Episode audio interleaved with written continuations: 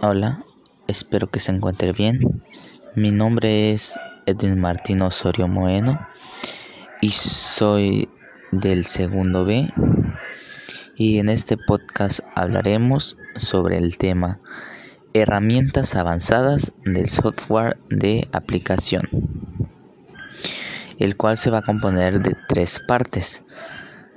Empezando con el primer punto, que sería ¿Qué es una base de datos?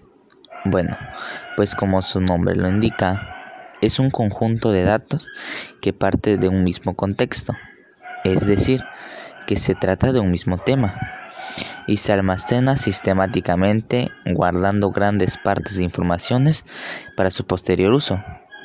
Por ejemplo, una agenda que contiene nombres, teléfonos y direcciones es un ejemplo de base de datos.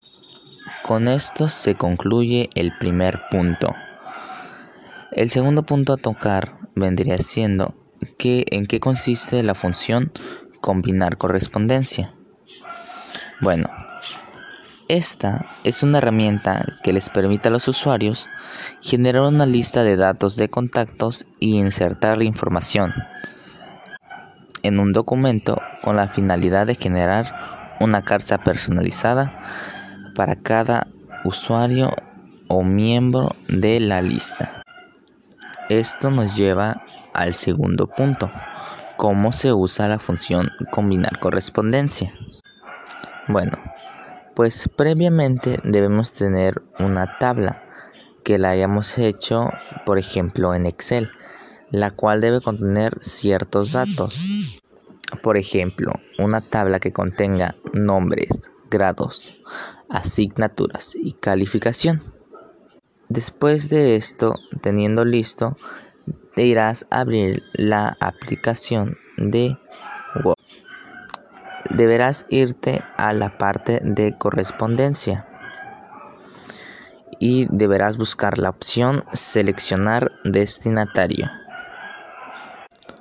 Al darle clic te irás a la opción usar una lista existente y automáticamente aparecerá una tabla en la que deberás vincular la tabla que previamente guardaste, es decir, la que contiene el nombre, grado, asignatura y calificación.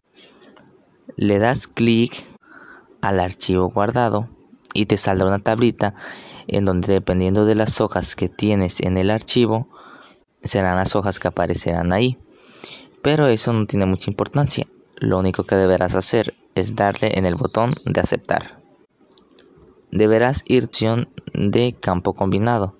Le darás clic y deberá aparecer los datos que tienes en tu tabla. Es decir, como ya mencioné, en el ejemplo que acabo de dar vendría siendo el nombre, el grado, la asignatura y la calificación. Después de esto básicamente ya tienes todo. Un ejemplo, si tú quieres enviar un mensaje de cuánto sacó un alumno, entonces deberás indicar dónde irá cada cosa. ¿Qué quiero decir con esto? Un ejemplo.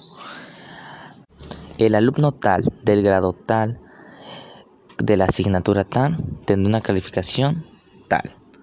Entonces este es un ejemplo. Entonces para combinar la correspondencia deberás ir a la parte que dice campo combinado y deberás indicar con los datos de tu tabla porque ahí aparecerán a dónde irá cada concepto. Cabe recalcar que solo aparecerán los datos que pusiste en tu tabla, ya que estos automáticamente al combinar correspondencia se vincularon. Entonces el ejemplo quedaría, el alumno le das clic donde dice nombre. Después del grado le das el clic donde dice grado.